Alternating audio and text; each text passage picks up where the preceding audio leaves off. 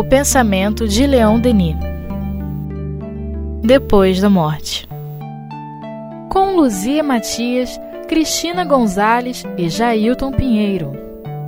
Olá, meus amigos. Dando sequência aqui, mais uma vez, ao estudo do livro Depois da Morte de Leon Denis, já na sua conclusão. Leon Denis nos diz: a doutrina dos espíritos, nascida no meio do último século, já se espalhou sobre toda a superfície do globo. Muitos preconceitos, interesses, erros retardam-lhe ainda a marcha. Ela, porém, pode esperar. O futuro lhe pertence. Ela é forte, paciente, tolerante e respeita a vontade do homem. É progressiva e vive de ciência e de liberdade é desinteressada, não tendo outra ambição que não seja de tornar os homens mais felizes, fazendo-os melhores. Traz a todos a calma, a confiança, a firmeza na prova. É, é, às vezes a gente se esquece de como o Espiritismo é jovem, né? Precisamos comparar com a história das outras correntes de pensamento, filosofias e religiões, né? que tem 5 mil anos, 2 mil anos, né? E o Espiritismo é, já é do nascida no meio do penúltimo século. Já não é o é, último. É, tem que se lembrar de é, quando esse livro foi escrito. século. É. E hoje eu vi o André Trigueiro falando isso, também é meu pensamento. Eu acho que a expectativa não é mais que o mundo se torne espírita.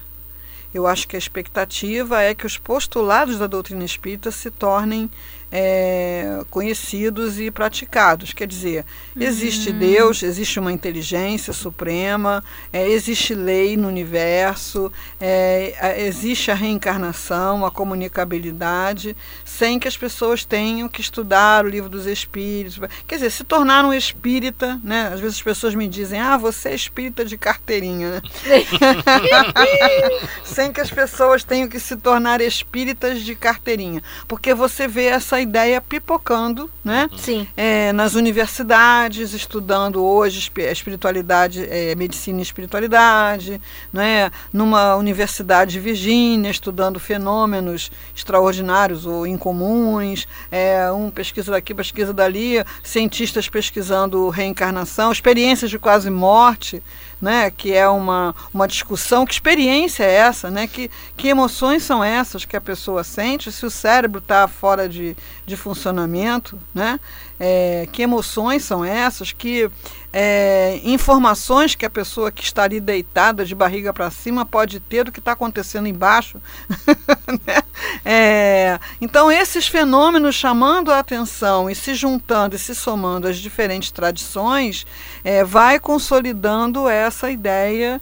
É, mas a gente luta contra um monstro gigantesco que é o materialismo. Né? Então é preciso que o materialismo cause né, a última gota de sofrimento para que a humanidade possa dizer basta, chega. Né? Isso está acontecendo, porque as, as dificuldades são imensas e, e, e vão crescendo. Né? Quer dizer, o mundo de regeneração não vai acontecer em função de, de um apocalipse. Uhum. Né? Vai porque o incômodo, o mal-estar vai aumentando, vai aumentando, as pessoas começam a buscar outras coisas e começam a se comunicar, aproveitando justamente né, a, a facilidade dos meios de comunicação. Isso. Né? Eu vi ontem na televisão o, o cara divulgando o diário de uma menina de Alepo, né? uma menina de 13 anos, né? contando a história dessa guerra do ponto de vista do, do, da pessoa, das pessoas, das famílias comuns. Né? É, e ele falando que é diferente do Diário de Anne Frank, porque ela não está prisioneira num, numa casa, ela está indo à escola, só que pela rua está tudo em ruína, é, não tem luz, não tem energia, não tem isso, não tem, ela fala não tem mais flores, até os pássaros nos abandonaram. Né? Hum. Então a gente é, essas, essas, essas mensagens, como da Malala também, né, como das mães israelenses e palestinas unidas, né, para acabar com essa guerra, fazendo lá uma manifestação no deserto e essas coisas coisas vão pelo WhatsApp, vão para tudo quanto é lado, junto com as coisas ruins também. Mas a, a, as coisas ruins vão encontrando um esgotamento. É, e a necessidade do bem vai aumentando nas almas. E o bem não pode ser nenhuma dessas propostas é, estreitas né, de um Deus que condena, que aprova, que manda para o céu, que manda para o inferno, que manda não sei para onde. Né? Isso não atende. É verdade. As religiões e as filosofias sucederam-se através das idades. Jamais a humanidade ouviu solicitações mais poderosas para o bem. Jamais conhecera uma doutrina mais racional, mais consoladora, mais moralizadora. o tempo das aspirações incertas, das vagas esperanças, passou. Não se trata mais de sonhos, de um misticismo doentio nem de mitos gerados pelas crenças supersticiosas. É a própria realidade que se revela. É a afirmação viril das almas que deixaram a terra e comunicam-se conosco. Vitoriosas da morte, planam na luz acima desse mundo, que seguem e guiam no meio de suas perpétuas transformações. Então, nós, nós somos assim se fala muito dessa liderança né, do Brasil em termos de divulgação do espiritismo, né? E eu vejo as pessoas tentando entender o que aconteceu, como aconteceu, por que, que aconteceu, por que, que o espiritismo não floresceu na França, né? É, você pode pensar nas guerras, você pode pensar na falta de uma liderança, né? É, como a de Leon Denis, por exemplo, porque essa decadência veio muito depois da desencarnação dele, né? É, mas nós tivemos um fenômeno aqui chamado Chico Xavier. Uhum. Então, pela encarnação de Chico Xavier entre nós, nós fomos marcados com essa missão. Porque não se tem notícia, né? No mundo todo de um médium com essa flexibilidade e integralmente voltado para o bem.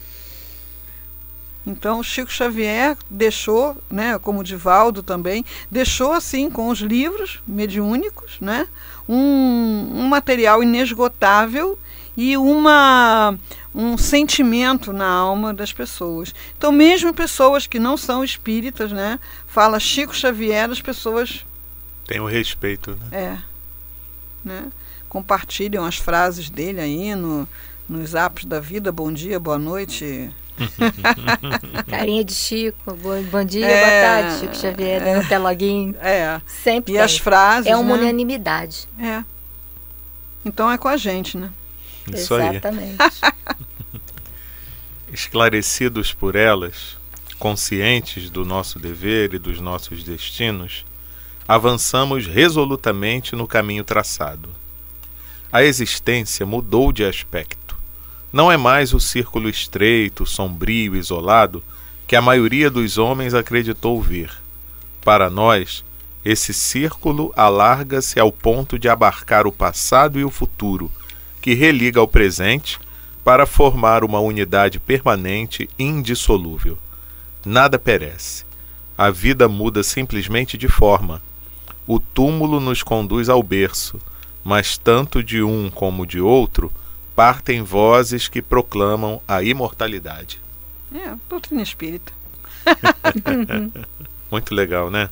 Eu acho isso interessante porque você saber que é, não vai ter um, um término, né? As suas. Porque é tão interessante isso, né?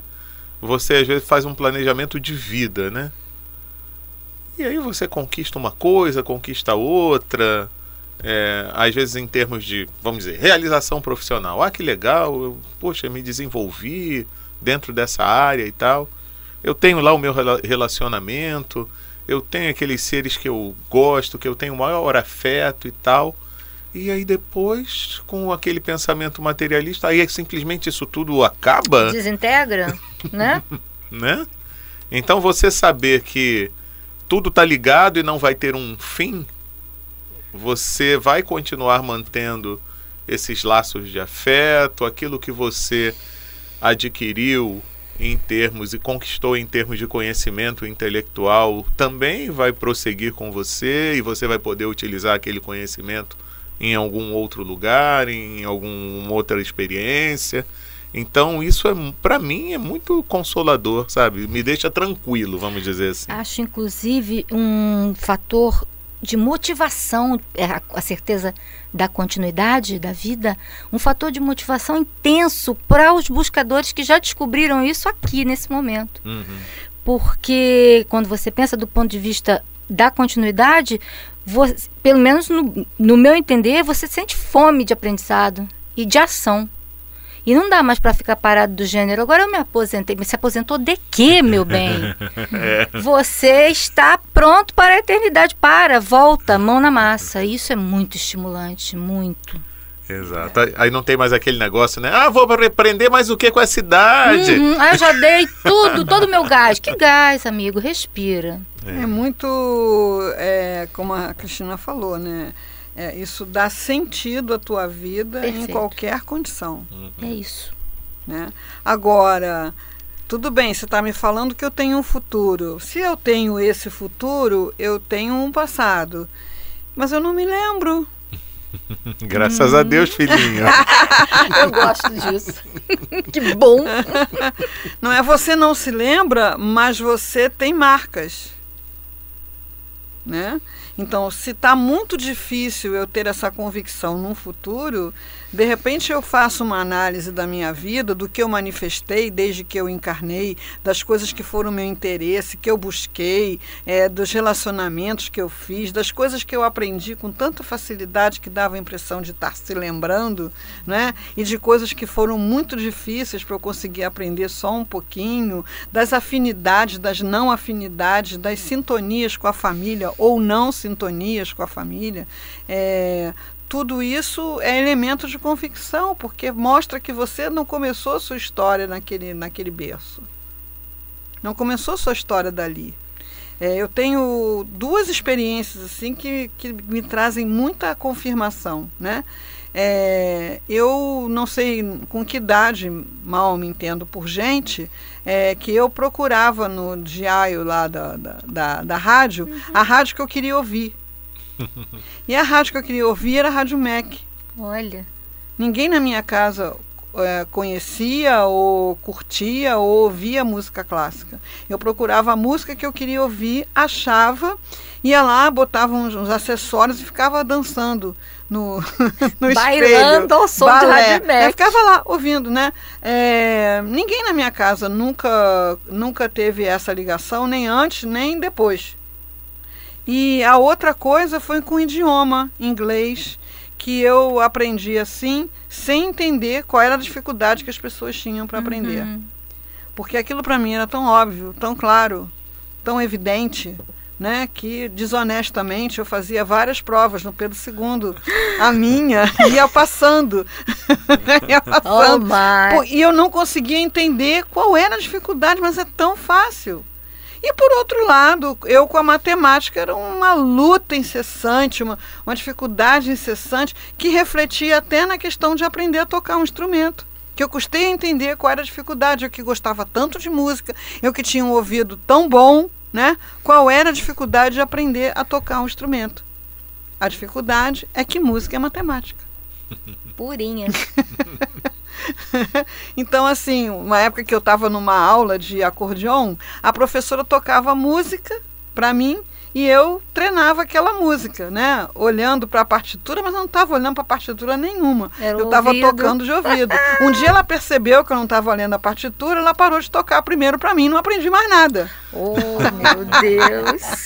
Porque você para saber quanto tempo você fica tocando aquela nota, você tem que saber aquela bolinha, que fração ela representa é. e fazer aquela, aquela, aquele tempo de duração na sua cabeça lendo uma fração.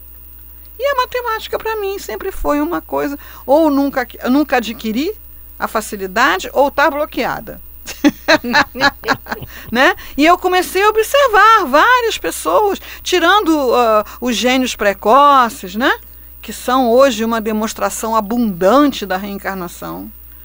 Antigamente, quando a gente começava a estudar isso, todo mundo só falava Mozart, Mozart, né? Mozart. Agora você põe no Google criança prodígio, vai enjoar de ver. Sim. Né? Um pirralho de quatro anos com um violino maior do que ele, mandando ver, né? O outro no piano, o pezinho nem chega no pedal. Aquele né? maestro é, de três anos. Aquele maestro de pijaminha, de, pijaminha. aquele pijaminha que abre atrás para você trocar a fralda, e o cara regendo. Regendo.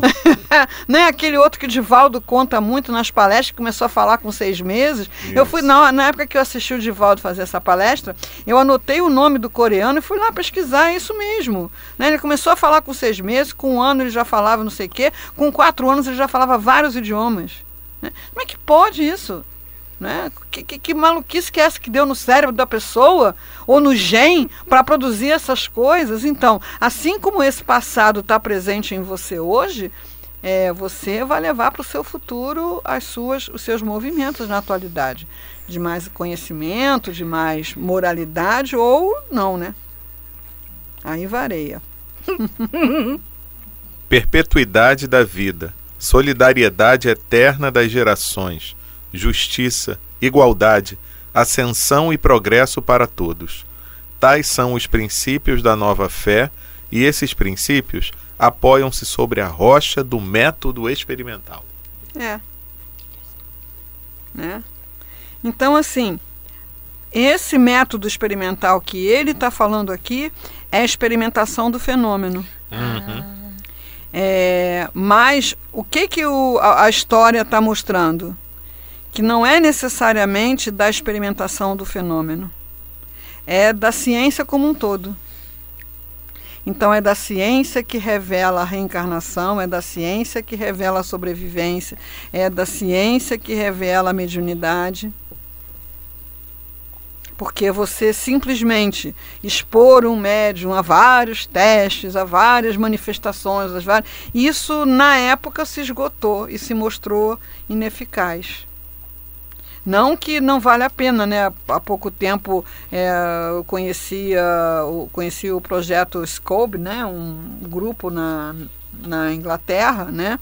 que pratica todos aqueles fenômenos é, iniciais do Espiritismo, né? Mesa girante, é, vozes espontâneas, pontos luminosos e né, um outro senhor na Itália com um rádio lá com pilha, sem pilha, né? a transcomunicação, que tem muita gente estudando uhum. isso, né? transcomunicação, é muito interessante a, a, manifestação pelo computador, né? as imagens que surgem, é, mas eu vejo que essa comprovação experimental vai vir da ciência, como eu estou vendo, é, mostrando que a vivência da espiritualidade é, dá mais saúde, dá mais qualidade de vida, dá mais bem-estar, e aí desperta no cientista a curiosidade de entender por quê.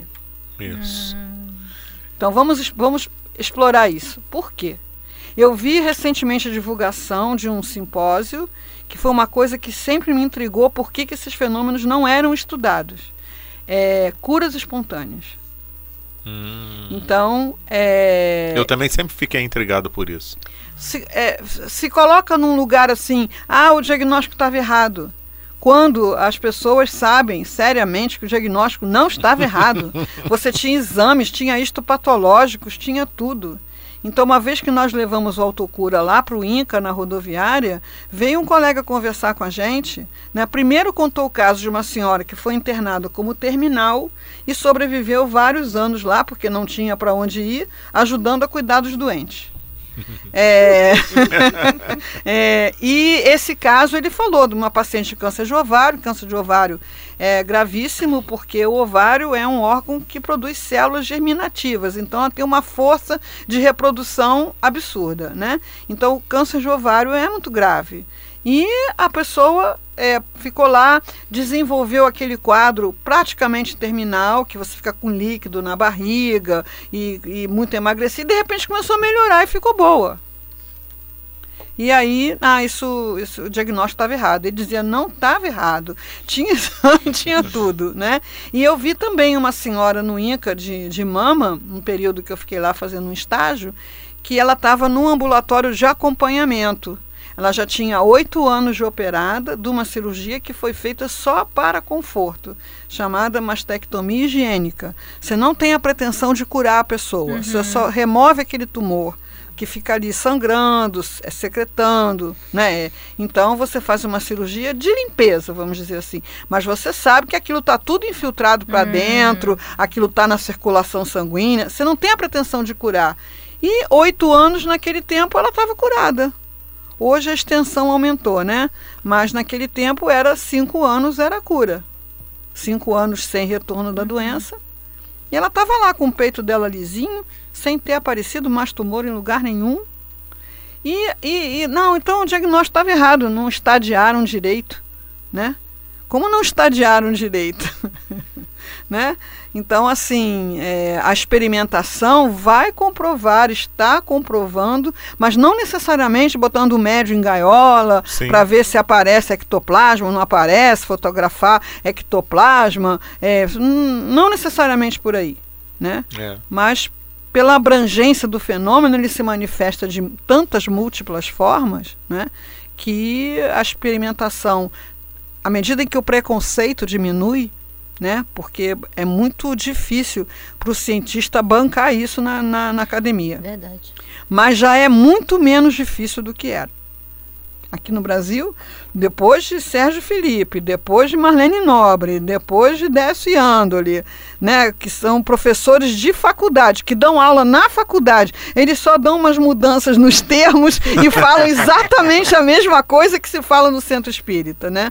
Para o estudante de medicina que está cada vez mais interessado nessas coisas. Uhum. Naturalmente mais interessado. É. E fora essa pesquisa que está cada vez mais intensa, do entendimento do cérebro, né? E quantas surpresas não estão tendo porque se espera determinado comportamento, mas o comportamento é diferente. É. Né? As áreas que se acendem não são necessariamente uhum. aquelas que seguiriam uma sequência lógica. É. Tem, tem umas coisas assim é. que estão se descobrindo é. muito legais. É, porque você não tinha meios de estudar o cérebro vivo. É. Né? Até onde, na minha faculdade, você só estudava cérebro morto. Uhum é, agora com PET scanner, mas está muito incipiente. Isso, né? isso. Essa coisa que acende é. é. uma absorção de glicose marcada, né? é uma coisa ainda muito mais. É por aí mesmo. É, é por aí mesmo. É, uma das coisas que o Décio fala muito foi a grande decepção do genoma, né? Isso, isso. O genoma humano, que se esperava que o ser humano tivesse 100 mil pares de genes, porque é tanta, as, né, a evolução é tanta em comparação com os outros seres. Aí descobriram planta que tem mais gene do que a gente, é, rato tem 5% só a menos do que a gente. Então, a, a, o desenvolvimento da, do ser humano não está no gene. Não está no gene, está provado que não está no gene. Aí, ó, boca de siri, ninguém fala nada, né? Tipo assim. Ainda vamos descobrir isso, a razão isso. disso aí. Ainda vamos é. descobrir. É, não, o Décio costuma dizer isso, né? É. Eu ouço esse ainda vamos descobrir há tanto tempo. né? Então, assim, essa coisa da, dos paradigmas, né, que estão mudando. Que é um paradigma, é uma coisa considerada uma verdade inquestionável.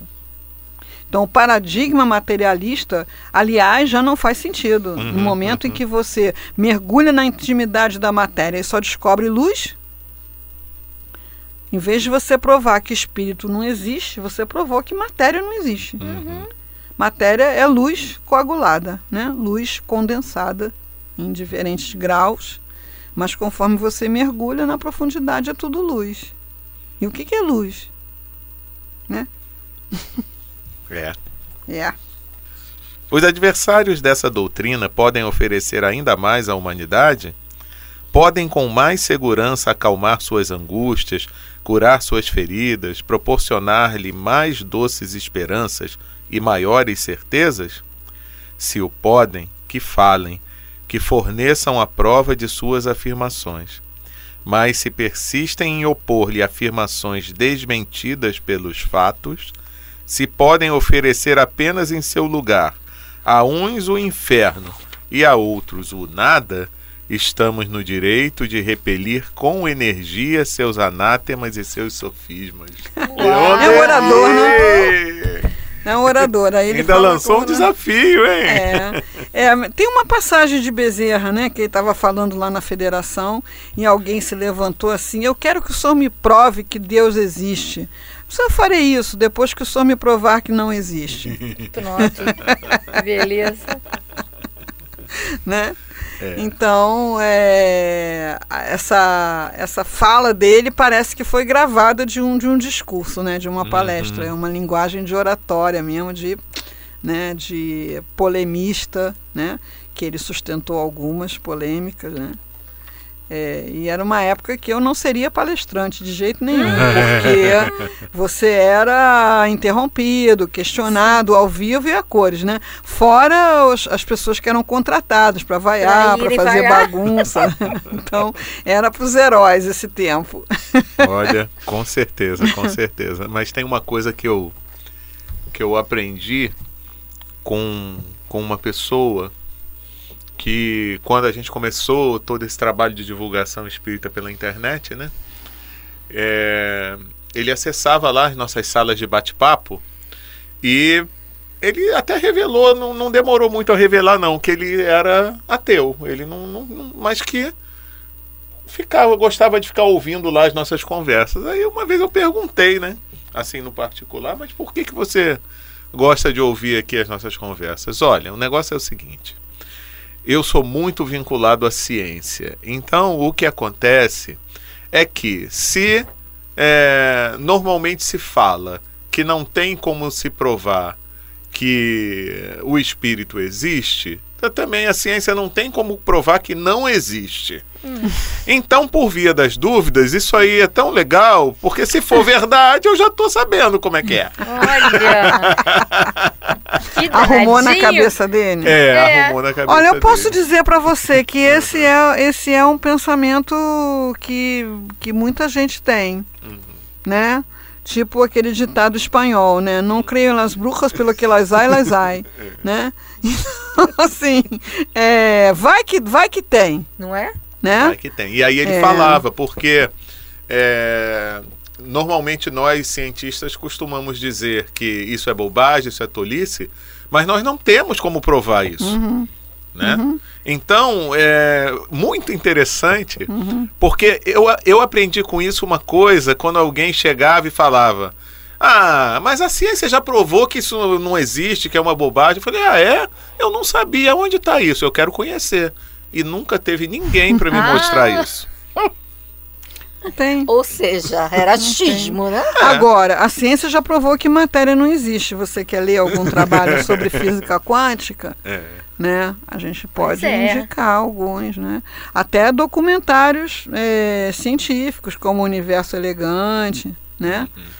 Que cogita de uma existência de nove dimensões, né? Sendo o tempo uma delas. Então, é. eu acho que a física quântica, a partir da teoria da relatividade, a física quântica, é, rever, abalou muito esse pensamento newtoniano, matéria, isso, é, isso. assim, assado, né? Eu estava aqui com você um dia que você mostrou um vídeo do Sol né? Que a gente tem aquele modelo newtoniano de um Isso. solzinho no meio e os planetinhas em volta, né? E alguém uhum. fez aquela animação Isso. do sol viajando como ele viaja, uhum. né? Pelo universo uhum. e aqueles planetinhas indo atrás Isso. dele. Aquilo é sensacional. Aquilo, aquilo te, te, diz, nossa, mas é claro, como é que eu nunca pensei nisso? Exato. Né? Como é que eu tinha isso tão consolidado na minha, na minha mente que o solzinho ficava parado ali no meio e tudo girando em volta, né? É. E aquele sol viajando e passa por todas todas as outras estrelas com seus sistemas e passa por. Aí vem o, o Einstein e demonstra que o universo é curvo. Então não só faz assim, como faz não assim. Faz assim ondula também. ondula. E ninguém bate é, ninguém, gente. Meu Deus, não só não bate, é, é tudo, tudo interligado. Muito. É, aí você pensar é um isso, isso aí é um negócio que explodiu ao acaso. Hum. Complicado, né? Bastante. Eu acho que é uma questão de fé dogmática. Exatamente. Isso é uma outra coisa que também uma vez um amigo meu falou, né? Que ele era tão perturbado por um colega de trabalho que ficava falando: "Ah, você acredita nessas coisas, mas não tem base em lugar nenhum. Ah, você acredita nessas coisas, não tem base em lugar nenhum e tal". Olha, você acredita. Aí ele replicou uma vez: "Ué, mas você acredita que Deus não existe, mas qual é essa base?" Entendeu? Porque agora eu tô curioso, eu quero saber qual é essa base Sim. da não crença em Deus ou da crença que Deus não Sim, existe, porque também é uma sim, crença. Sim, sim, sim. Então é que assim, a, a ideia de Deus, né, certamente precisa passar por uma expansão contínua, né, que aqueles modelos que a gente tem, e a gente até fica um pouco triste, né, de pensar que Deus não é Papai Noel, né? não é um velhinho que toma conta para saber se eu fui bonzinho o ano todo para me dar o presente ou o meu pedido, né?